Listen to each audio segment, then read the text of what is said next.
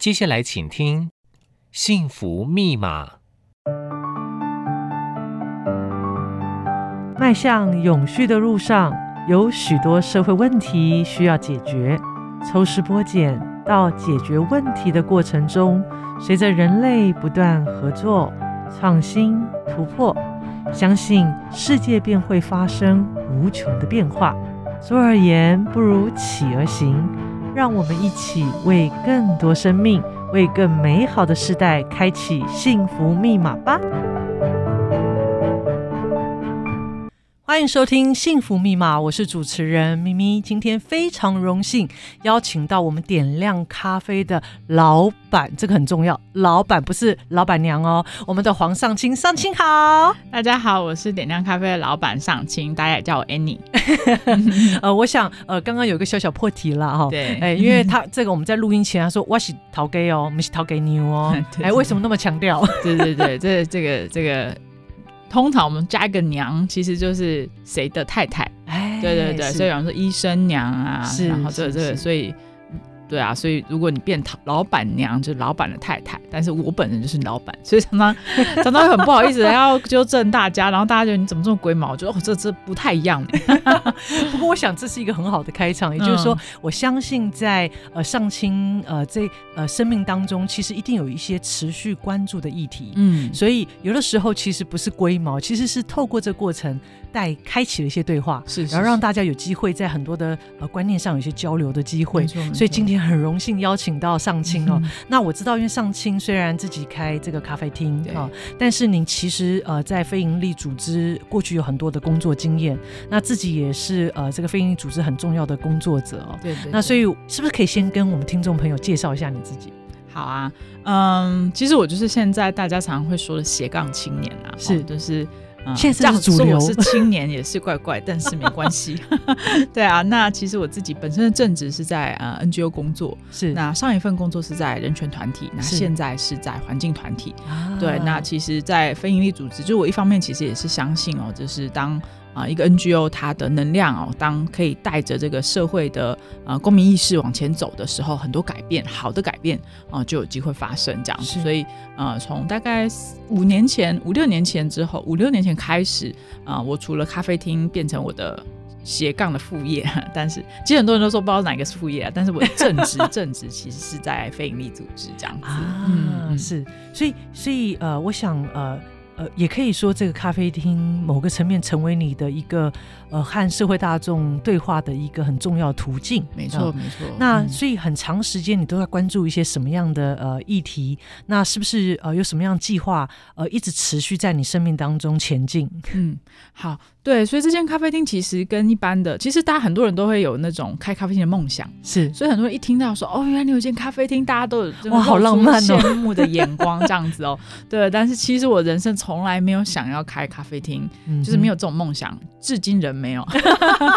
对，但是我其实就是用这间咖啡厅做了很多我想要做的事，让很多事情发生在这个空间里面，那才是我要做的事。啊、所以点亮咖啡其实是一间我们所谓的公平贸易、直接贸易的咖啡厅。那所以最简最基本盘就是从所有每一笔消费，啊，就比方说你喝咖啡啊、吃甜点啊，都已经是在很直接的啊帮助第三世界的国家的这个生产者慢慢的。啊，脱离贫穷是对，所以这个是最大的初衷哦，就是哎、嗯，如果有间咖啡厅，那大家其实不用捐款啊，做很多这个这个慈善的事情，而是你就是在喝咖啡的时候，你已经在翻转世界另外一边的生命的时候，是对，这是我觉得超酷的这件事。如果有机会让它一直被复制出去的话，那这个这个远端这个这个第三世界国家的翻转就一定可以发生。是，真的是最一开始啊，这个九年多前的梦想这样子。哇，哎，不容易哎，九年呢。对啊，对啊。就是还活着，对，厉害，对，所以就变成，哎，这是一个开始，然后，哎，这样子的空间呐、啊，从这个那个时候到现在，其实。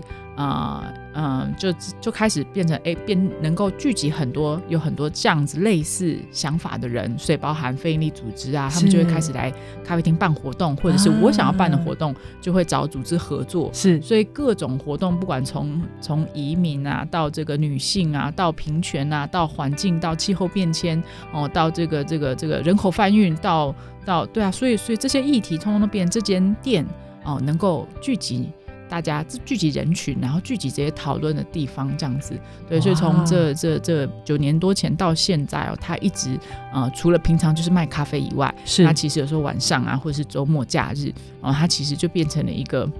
我们英文叫做 hub，就是就是把把这些啊不同的能量、不同的这个这个想要做的事情的人们聚集在一起的地方，这样子。哇，嗯、听起来很酷哎！你想想看，这九年，我想呃点亮有机会可以走。走九年哦，嗯，那我相信这里头一定是呃，绝对不只是一杯咖啡，而是那个背后你的用心哦。嗯、所以我想呃，在，所以我刚刚你一直谈到，就是它是一个大家可以聚在一起的一个场域，呃，所以你们有办一些什么样的活动呢？在这么这这几年下来，比如说读书会呢，还是什么？对，的确，像读书会是基本盘，我们店里就是一开始我会自己办。其实走到现在，其实都会是别人来办，然后我就是提供空间，哦、对，然后我就会坐在旁边，然后或者是对啊，或者是他们会邀请我加入他们等等，就变我不需要很主动的去一直筹办活动了。那现在比较会是，哎，我可能是协办，或者我就提供空间这样。然后所以像读书会啊，或者是讨论会啊，或者是演讲，是哦，所以像比方说当初我我印象很深，就是当时我们这个。二零一八年的这个十大公投啊，刚结束的时候，是啊，那个时候我们的这个同志团体哦，受到最大很大的挫挫伤嘛，对。嗯、那当时其实好几场就是，哎，大家就聚集在一起哦，就是啊、呃，这个支持性别运动的人们啊，就聚集在我的店里啊，开始讨论啊，开始想说接下来该怎么办，是啊，然后这个把挫折的这些这些嗯这些同志。朋友们哦，聚集在一起哦，就是啊，大家互相支持啊，互相加油，就说没有关系啊，这只是一个一个暂时的 setback 哦。那可是当时的那个嗯，很我一记忆非常深刻，那个是上百万的人投否决，嗯，所以其实有这些这些同志朋友就觉得哦，原来台湾有四百多万人不支持我，不认同我，歧视我哦，所以那个伤害其实我到现在就会记得那个当时哦，那个店里面的那个。一个低气压哦，其实，然后当然啊、呃，这个运动人嘛，啊，就是我的 activist，就是这些 NGO 的人，他们就会很努力的就说没有关系，我们一定要啊，再用宪法的方式啊，用法律的方式啊，哦，用游说的方式啊，继续把这样子的法律往前推。对啊，所以店里常会有这样子不同的议题是啊，不管是这个当事人或者是这个。这个这个社会运动的工作人，哦，会聚集在一起这样子，对，所以啊、呃，包括这个，然后其实其他也有活动，比方说我我也很喜欢办电影欣赏会。啊，对对对，所以不管是移工的电影啊，或者是这种香港议题刚出来的时候啊，这个这个电影欣赏会，然后有的时候甚至我那时候啊，有部电影我不确定明明有没有看过，就是《时代革命》，嗯啊，那个电影刚要来台湾的时候，因为当时我是人权工作者，然后。嗯，我就我就用点亮的名义，是、哦、个人的名义，点亮的名义，点亮就是我 包了一个电影厅，所以我们就去信义微秀哦，不在我店里，可是我就包了一个上百人的电影厅，然后邀请所有的客人，嗯，免费来看电影、嗯、这样子，然后所以当时就坐满了全场，是。然后大家一起来看这部电影，然后还有映后座谈呐，然后邀请当事人来谈谈是。香港当时的状况等等，所以所以用这间店变成一个啊、呃、我的实现。对对对，然后同时也让很多事情可以在这个空间里面这样一直往下流动，这样子。这家咖啡厅，哇塞！很，我觉得他非常具有行动力啊，很有使命，很有使命哦。嗯、那当然，呃，其实我知道，呃，刚刚你谈到，如果他有机会被复制的话，那该有多好。嗯，可是呢，事实上我们也知道，开咖啡厅一点都不浪漫，是是是。所以，呃，但是为什么你还是毅然决然坚守？呃，就是说，在这样子的一个位置上，然后不断为你在倡议的议题努力。嗯。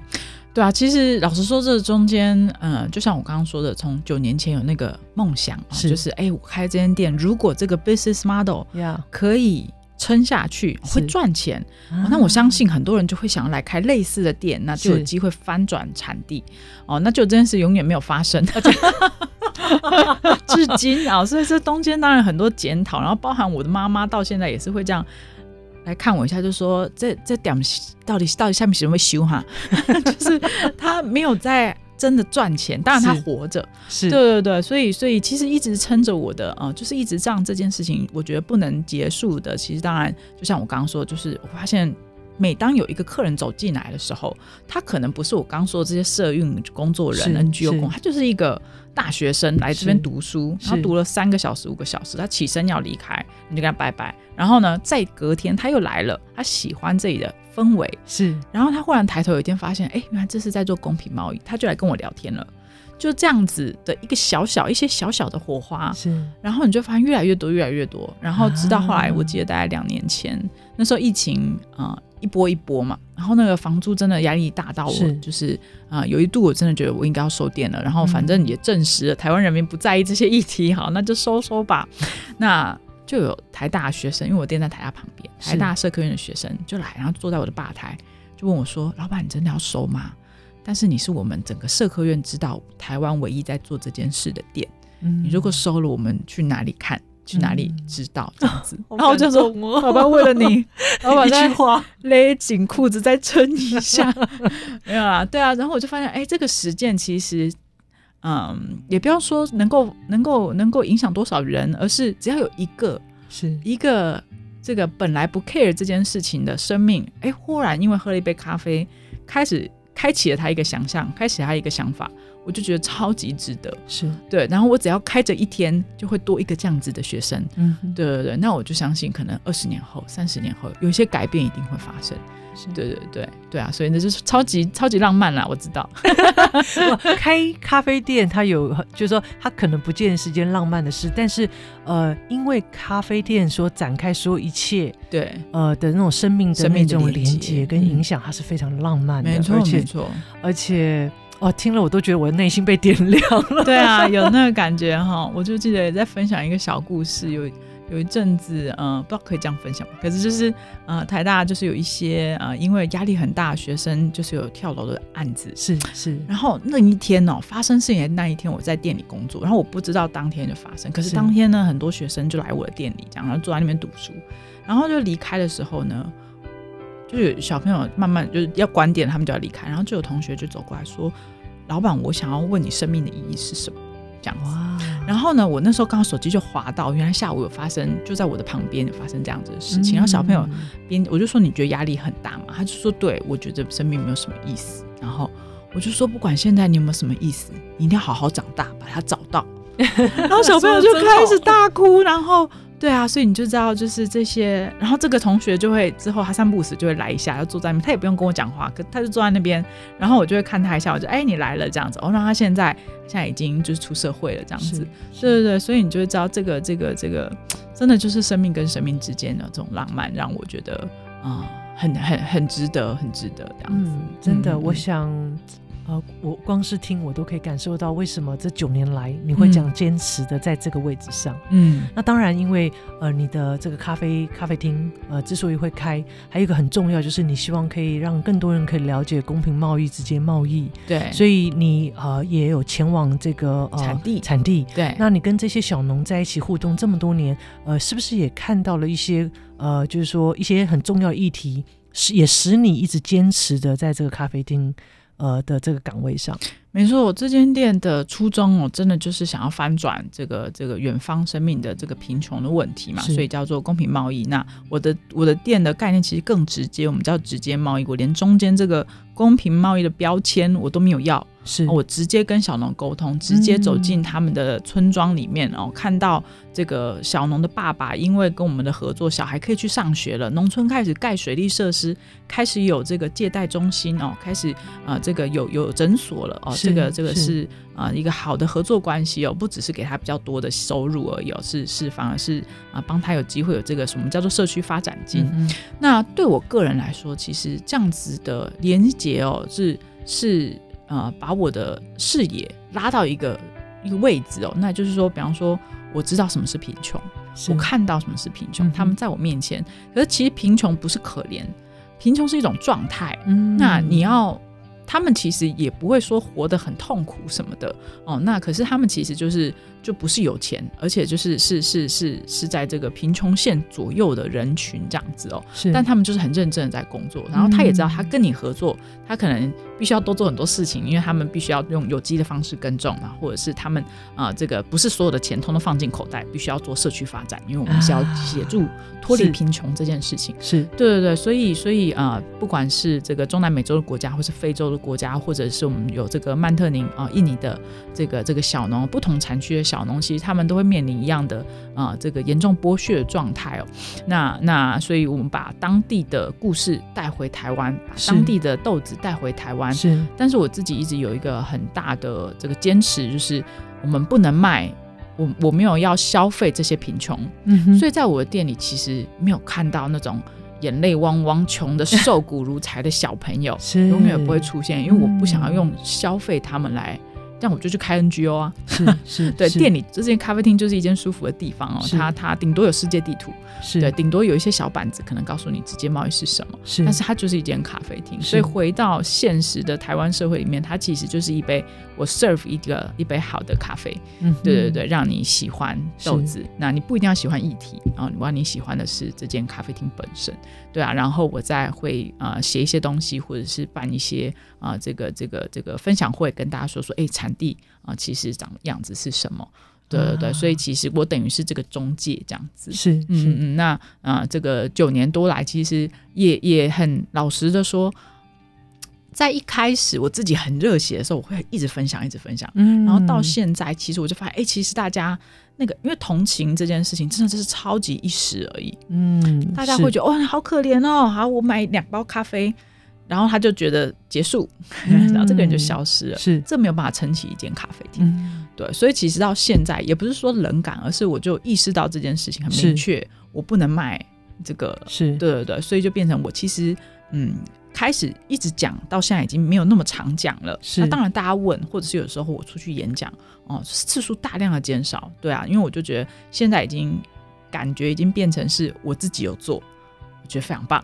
嗯、那至于消费者在不在意，我不在意。嗯，对。然后，可是至于生命，这个、这个、这个，我所谓的，比方说啊、呃，巴拿马、哥斯达黎加这些啊、呃，这个菲律啊、呃，不是菲律宾，那个印尼啊，或者是呃肯亚这边的小农，他们有没有被翻转？我知道有。然后持续跟他们沟通哦，那那这个这个，我每次见到他们哦，他们很开心呐、啊，然后很开心，然后跟我聊聊他们的咖啡，聊他们的农村的时候，我就觉得非常的够，对对对。那所以所以其实是呃，跟大家的想象有点不一样，而不是我就是一直在卖说哦，他们好可怜，大家一定要支持公平贸易，就是这件事情，我觉得就是。哎，这其实有点矛盾哦。我必须说，就是对啊，有一点矛盾。因为比方说做行销的朋友就会说：“哎，你这个不拿来行销，你这个怎么办？” 这样 对啊，所以就是有这样子。但是我觉得对我自己来说的意义是最大的。是，嗯、我想刚刚因为因为刚刚上清聊到，我觉得很棒的是，竟然点亮咖啡厅，它是一个咖啡厅，那你就就是回到呃，就是让这杯咖啡好喝，让大家爱上这杯咖啡。嗯。回到咖啡厅的本质，对。但是在这个背后，事实上，呃，就是你透过咖啡厅，也同时的，呃，带来一翻转，呃，在呃，我们讲说，在您接触这些产区的小农的生命跟生活，没错。呃，点亮咖啡厅，就回归咖啡厅的本质。嗯、那但是你自己知道，它带给。呃，在另外一个国度的生命有很大的影响跟改变，所以我记得你的砍棒外面一直写有写几个关键字，就是说用消费消费来改变世界哦。那呃，就是说，那我想呃，他在就是说，在你呃这么多年下来，他是怎么样让你看见这个改变？这个改变，对对对对对。嗯、好，这可以其实可以聊到最一开始哦，会有。这个起心动念要开这间店啊，其实是嗯、我当时呃有一次呃回美国，自己在美国念硕士嘛，然后呃那时候是回美国，本来已经要决定要回去念 PhD 了，结果就参加一场国际会议，然后那在那场国际会议的外面啊、就有个摊位，那这个摊位呢，他卖的是海地咖啡。哦，然后那是二零一四年，然后在外面开卖海地咖啡，然后我就看到两个美国人白人，嗯、哼。然后旁边跑着三四个小黑人同小朋友在那跑来跑去，嗯、然后就卖咖啡海地的豆子，然后我就呃买点了一杯，然后就喝，我觉得哎非常的好喝。然后我就开始跟他们聊天，然后他们才才跟我讲到这个概念，就是直接贸易的概念。啊。原来他们这两个年轻人就是当时哦，大家知道二零一零年的时候，海地发生一场大地震，是。这个大地震发生在他们的市中心，就像我们台北一样，嗯嗯，所以这个大地震一发生，其实就有上百万人哦，这个这个生命哦被完全被对被影响哦，那就有我记得是这个数十万人直接被震，就是房子倒塌，所以整个农整个整个整个城市是摧毁的，是。哦，那那其实就当时就很多国际救援就进去了，那。除了就是给物资啊，然后帮把人救出来以外啊，那很多人像我，我遇到这这一对年轻人，他们当时就是进去帮忙赈灾，然后他们去不是那种我就去两个月，不是哦，他们就决定要住进去了，嗯，没有要离开。啊、然后他们俩本身的行业其实是咖啡师，嗯哼，所以他们后来就发现，哎，海地很适合种植好品质的豆子，嗯哼，所以他们就开始帮助当地的农民要重新哦，就是这个概念就有点像是我我给你鱼吃，不如教你怎么钓鱼嘛，嗯、他就开始是协助当地的小农开始。啊，种植好品质的豆子，嗯、然后等到一切都稳定了，他们就把豆子带回美国卖。嗯、对，所以我就在他们带回来卖的那个夏天遇到了他们，这样我就觉得哎，然后他们两个，因为他们就住在海地，所以就领养了三个海地的小朋友，这样子。嗯、对，所以我就当时就觉得哦，这个概念非常的直接，你可以看到农村的翻转，小农的生命、嗯、是如何从一个很。糟糕的状态，然后他就开始种植，哎，种植到好的品质，把它带回啊、呃、市场端，是、呃、让市场的人，这个消费者开始认识他们的故事，是同时认识这些豆子，是对对对。然后我就马上就跟他们说，我想要在台湾试试看，啊、对，然后我就觉得，哎，台湾没有这样子的店，嗯，对，那。就不用念什么 PhD 了，我们就开始让改变发生吧。对，太好了。对，所以当时其实就就就哎、欸，真的行动力很强。那时候很快，当年就当当年就回台湾，在八月的时候就开始筹备开店。啊、对对对，然后在九月的时候就啊哇就开始营业这样子。哇，对对对，所以等于是哎、欸，他们就变成这这个海地的年轻人哦，跟让我连接到海地的小农是，然后让我可以开始跟海地的小农去去做合作。啊、对，到现在。啊、嗯，我店里的海地的咖啡豆仍然是台湾唯一有在卖海地的豆子的人。哇！然后我我就是疫情期间没有办法过去，对，可是我一直都是有在跟这些小农然后做联系这样。是，是然后也可以分享，就是像在疫情期间啊，全世界不都有就是乱哄哄的嘛？然后我就问他们说：“哎对，疫情影响你们啊？你们还好吗？”这样，然后他们就说：“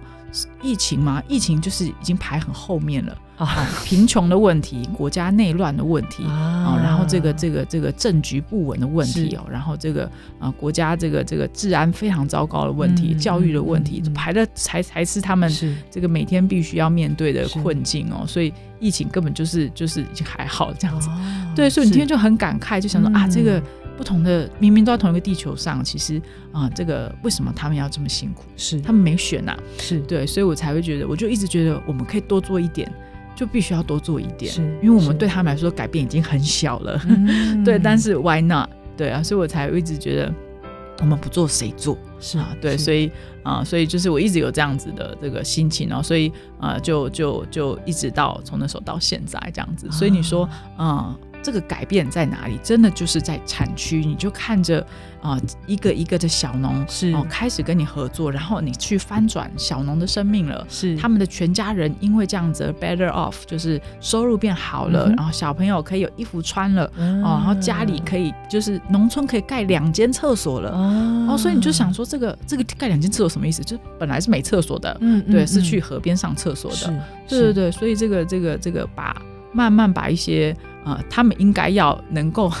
像个人一样好好的活着的一些呃条件放进他的农村里啊、呃，所以我们给他们的钱呐、啊，就是不会全部变薪水，是必须有三百分之三十拉出来叫做社区发展金啊。对，这个也是我非常好奇。对，刚刚你在上个阶段有谈到社区发展，嗯，那我就很想要知道你们是怎么去运作。对他们其实啊、呃，就会。那个、那个、那群呢，我们叫社合作社，就有点像台湾，啊、台湾就叫农会啦。可是就是农会就比较像官方，他们真的就是一群小农住在附近，有点像村子这样，然后就聚集成一个合作社。所以，他这个合作社非官方的，非官方的，哦、非官方。OK OK，对对对，然后就有合作社，然后他们就一起讨论说，好，我们今年啊、呃、要，比方说要盖厕所，然后我们需要有有银行进来了，是小农才可以借贷。然后我们就是要要有要有学校了，这样子啊，就本来可能只是一个老师带着十个学生什么的，是哦，那所以我们要学校，他们就会开始决定要这些钱要怎么做建设这样子。啊、所以从九年这样下来，的确你就会看到本来一个什么都没有的农村，哎、嗯就开始。呃，开始有我们说文明的影子吗？嗯、对对对，他们开始小朋友不会再每天就在那边跑来跑去的，小朋友要去上学啦。嗯、对对对，然后你就看到哦，这个这个呃，我们也会媒合一些。呃，我们比方说我们的二手的衣服啊、鞋子啊什么的，哦，就开始有别的 NGO 也开始呃去共同帮忙等等，嗯、所以这个合作社变成一个很重要的核心，哦，可以让我们跟他们合作。所以，比方说我去拜访他们的时候，他们就全部聚集过来，然后就切一堆水果，因为他们其实这个这个这个除了种咖啡以外，他们其实这个咖啡园旁边通通都是水果园，啊、对，所以就像那个我们去中南台湾中南部那个热情的款待一样，对，款待通通都是水果这样子，对啊，可是你就会看到说哦，我。我们的一点点啊、呃，这个这个努力啊，其实对他们来说虽然是一点点，可是是很开心的。是是是，嗯、哇！所以九年下来，我想要感谢这两位年轻人。对，哇，他们开了我的世界，啊、真的。嗯、那但是更重要是你愿意这九年来一直持续坚持着。所以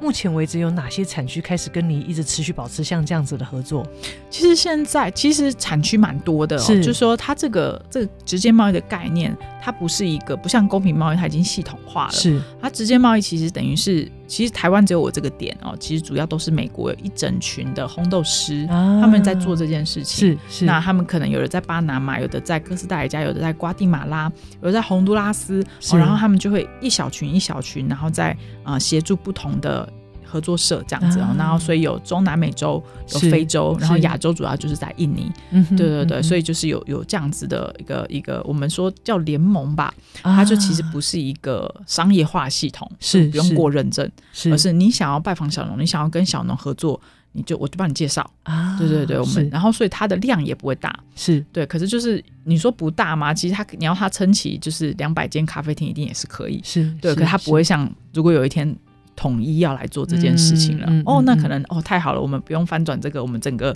产区都给你翻转这样子，对对对，所以它其实呃，我们也会被抨击啊，就会说啊，那你为什么就不不走 logo？我们不相信没有 logo 啊、哦，所以像公平贸易跟直接贸易就会有一些这样子的对话，就是说。哎，你们我们是 logo 啊，你不是没有 logo，所以像呃这个这个每次消费者会问到的时候，我就会说这就像有机啊，你想要吃有机的产品，你可以买慈心认证，是、呃、有认证的，你走进圣德克斯里人去买，同时你也可以去小农市集，是，是去直接跟农夫买，那我们就是直接跟农夫买，只是小农超远，对对对，所以其实就是大家都在做很类似的事情，这样子，那只是对我来说。我要亲眼看见，是，然后把这个世界那带回来，就不只是产品，还有这个世界观这样子。嗯嗯。所以呃，这么多年下来，有没有一些让你觉得哇，真的很感动的一些故事，也可以和我们分享一下？你说产地的故事吗？对呀，或者是呃，甚至是你在点亮咖啡厅，在整个你看九年下来不容易哎，嗯，呃，就像你刚刚在先前有谈到，呃，因为这个台大的学生对给了你力力量，撑过那个疫情的考验，对对，然后让我们现在还可以喝到点亮。咖啡厅的咖啡哦，嗯，那所以有没有一些让你觉得呃有一些呃小故事或者一些事件呃对你影响是很深的？当然，我觉得其实比方说店为什么要放在台大旁边，是。真的就会是呃我从一开始就这样设定好，就觉得这间店这样子概念很强哦，可是我成本其实非常高哦，嗯、很多人就问我说，哎，那我也开这间店好了，但他们看到我成本就不敢了，是。我的成本是一般的咖啡厅的就是二十几倍。是。对，所以这真的就会是，然后我又不想要，其实中间不妨也会有很多比较有钱的朋友会说我投资是，然后然后你你你把价格拉高，变让成本变对，我们做贵妇，我们做这个这个过年的礼品，啊、嗯哼。呃，一包咖啡豆卖九百块，然后把品牌包装起来之类的，是，是，然后我就想说，可是我想让台大学生买得起呢，你懂吗？然后我就觉得我我不想要做。当然，贵妇品牌很重要啦，但是这个，所以我自己有那个很大的这个行销落差。但反正转说，我就反正一间店，我就做了开心这样子。对啊，那那回到你觉得这个这个，我自己印象最深的，真的是疫情期间，是因为毕竟我的店还是在大安区，所以房租是很高的。那疫情期间呢，这个这个。呃呃，房租还是在。是，然后因为疫情，所以台大学生全部没了，他们全部回家了，是、哦、就是线上上课了，是。将就是将近两学期啊，嗯、就那段时间是没人的。嗯、那那我就每天坐在店里，我想说这这个怎么办？这样，那可是这时候我其实有非常多的客人哦，就是超过三四十个客人，就跟我说，我我把钱存过去。哦，就是我把钱存在你那边，你你你就是可以付房租这样，你不用担心我什么时候买，我有空再去买，或者是你帮我寄豆子来。对，所以就有一群自动化变成我的会员的概念，他们就这样把钱 deposit 进来，让我的那个点点亮的那个存户是有办法现金流可以动了。是，对对对，他们就好几个、十几、二十二三十个人，很主动的就来做这件事，而且不断的就是三个月后就这样够吗？够吗？这样子，所以我就觉得啊，大家很怕我倒，但是同时就是这样子，所以店就留，就就就活下来了，这样子。不过我想，一定是这九年来啊，大家。看到你的坚持，还有、嗯、呃点亮的每一杯咖啡背后的带来的影响力哦，嗯、呃，这个上京谈了很多呃，我觉得非常呃，就是让人觉得非常感动，就是说原来一杯咖啡，呃，它是可以带来这么大的一个影响力哦，嗯、所以其实真的蛮感动的。那当然，呃，我在想，呃，我们也很期待，因为已经走过撑到九年多不容易哈。哦嗯、那在下一个阶段，我不知道对于点亮咖啡。呃，来讲，你有没有一些呃，觉得呃，想要继续努力，或者说有一些新的计划要开始？嗯，其实呃，店到现在我一直有一个遗憾吗？嗯、就是一直有一个觉得啊，这件事情怎么还没有，还离这么远？是，就是消费教育啊，这件事情啊、呃，其实有时候我出去，我之前然后会出去演讲，我的题目就是。一杯咖啡值多少钱？嗯嗯，然后这个这样子的题目，大家其实都看不懂，什么叫一杯咖啡值多少钱？然后我的演讲就会开始从开咖啡厅，叭叭叭，然后讲到后来，我就会问同学说：“哎，你觉得在你面前一杯咖啡，如果他卖你一百块，那它的成本就对你来说，它的成本是多少钱？这样？然后当然就是一百块啊。然后就说，可是我再告诉你说，这杯一百块的咖啡，昨天这个咖啡农的小孩饿死了，嗯，那你觉得这杯咖啡的价值是多少？”嗯，然后大家就想到，哦，从来没有想过这件事情这样子，哦，那甚至我之前有时候这样子出去分享，会被其他同业抱怨，啊、他就说，哎、欸，你这样子把我们都说成血汗咖啡，然后我心里默默想说，哎、欸，你们就是没，好，我就变成说，好像不能这样子去变成去抨击别人这样子，可是我觉得这真的是一个，啊、呃，尤其在台湾哦，真的是好明显哦，就是大家还是注重的是眼前的那个数字，嗯，就是你看到的价格。这是代表一切了吗？那后面的价值是什么？你的消费其实是每一笔消费都是一个投票，是你今天都一直只投大企业。我不是说我不喝星巴克什么的，你说我一直只投这样子，呃，价值比较少的店，嗯、对，那好的价值就无法拉起来，嗯、那改变永远不会发生。是对，那那这件事情是是我觉得非常非常遗憾的，是就是这件事情到现在从这个这个九年多前到现在。那个进步之慢 几乎是没有，对啊。可是大家都知道公平贸易是什么，是这就是我觉得台湾的同学或甚至现在已经变大人的年轻人都知道知道，可是跟有没有改变你的价值，因此而这个翻转你的消费模式哦，这个这个是是还很远，是对啊。所以我常会开玩笑，像咪咪，你你你今天的分言那个跟我的访问都会问我说最感动的事，其实最常人问我就是你的挫折是什么？我真的最大的挫折就会是。这些买得起的人是这些会计师、律师、医生，这些所谓的这个上流社会，有钱的、比较有这个消费能力的，是，他们是不支持这样子的概念，在支持的都是这些 NGO 工作者，这些就是每个月薪水三万出，啊、可是我就是。要支持你。那那那那，这个市场永远不会变，是。对他们要如果只看到只是品牌跟价格，嗯，我要选个短袜，或者是我要高级的品牌的话。对对对，那这个后面不管是快时尚的问题啊，环境环保的问题啊，人权的问题啊，啊，这个这个贫穷的问题啊。永远就会一直在那边这样子，然后我们再过来捐款 NGO 嘛，对啊，所以这个是我一直觉得哇，还还好远呢、啊。啊、对对对，所以我真的是啊、呃，我曾经有想过，那我就一场一场演讲去讲。对啊，那那可是发现这个这个大家也不一定有兴趣。对，所以才会变成我刚刚讲到说，最后变成我就我就我就我自己有在做这样子，让他那期待有一天忽然。忽然它会开花，嗯，忽然说不定等到十年后，这一个年轻世代上来了，成为社会中间的时候啊，是有机会改变的。是对，那那所以这件事情，对啊，一直是我觉得哈，还要再 再要什么方法可以在它往前推动这样子。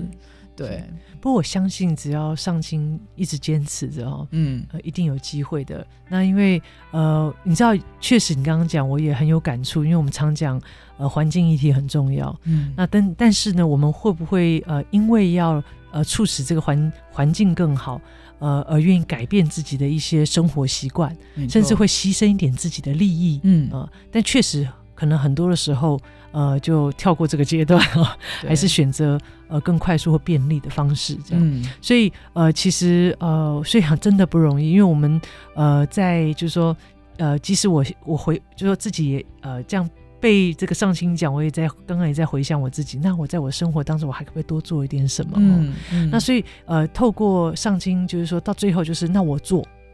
啊、呃，然后呢呃，至于我相就是我还是依旧相信嗯。呃一定还是有许多的人跟上清一样坚持这样子的守护这样价值，坚持这样子的理念哦。没错，那会跟你一起同行，不然我想不会疫情期间加贼狼哈这么多的人哈，就是不让你倒这样哈，对不对哈？所以呃，其实你已经发挥了很大的影响力。那那我当然我就会想，一个咖啡厅啊，走了九年，一定对你生命应该有很多影响哎。对。所以我也很想要，呃，很好奇，或者说很想听听，要听好的坏的？啊，都 都好，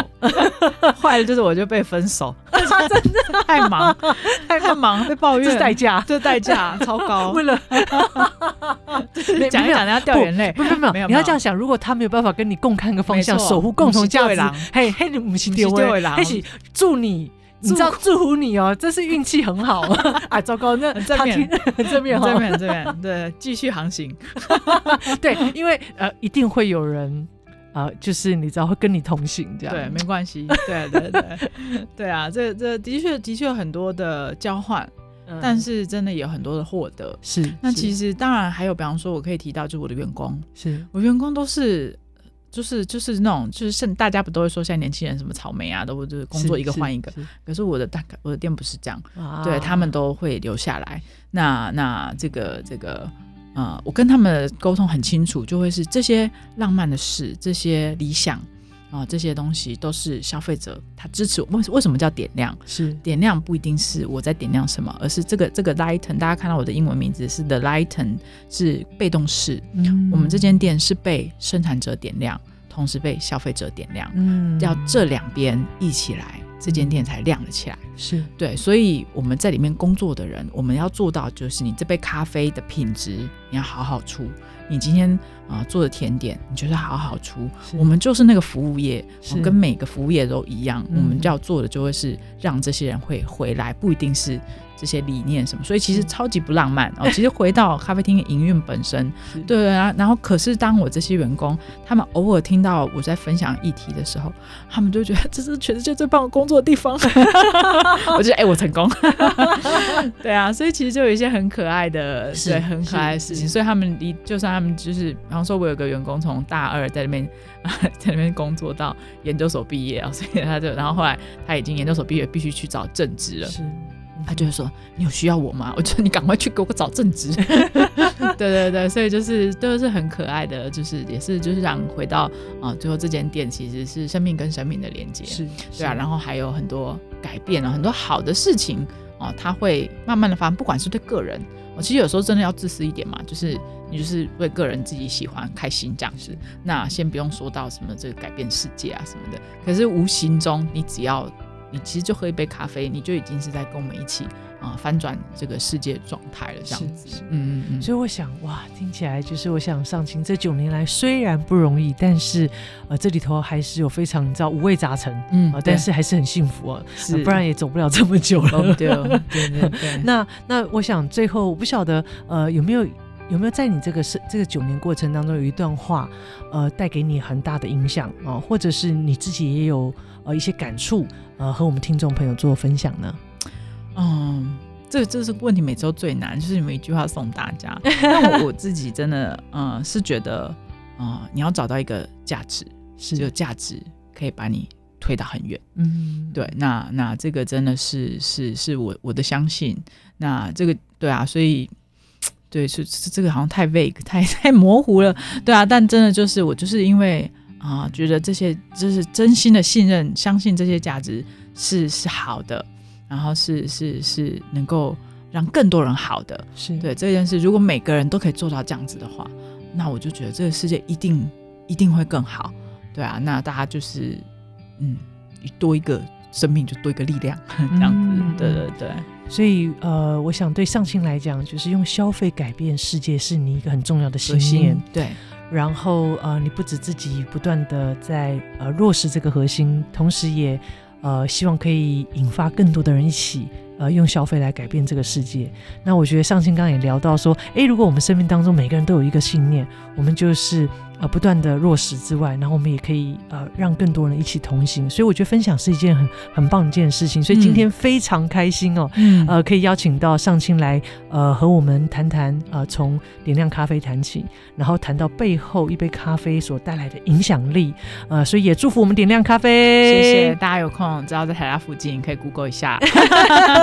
来支持一下，支持一下，对对对，对，当然要支持哦。所以很开心，今天上清来到我们幸福密码节目。那也祝福上清，那也期待我们听众朋友可以继续追踪我们下一集幸福密码的节目哦。那我们线上见，拜拜，拜拜。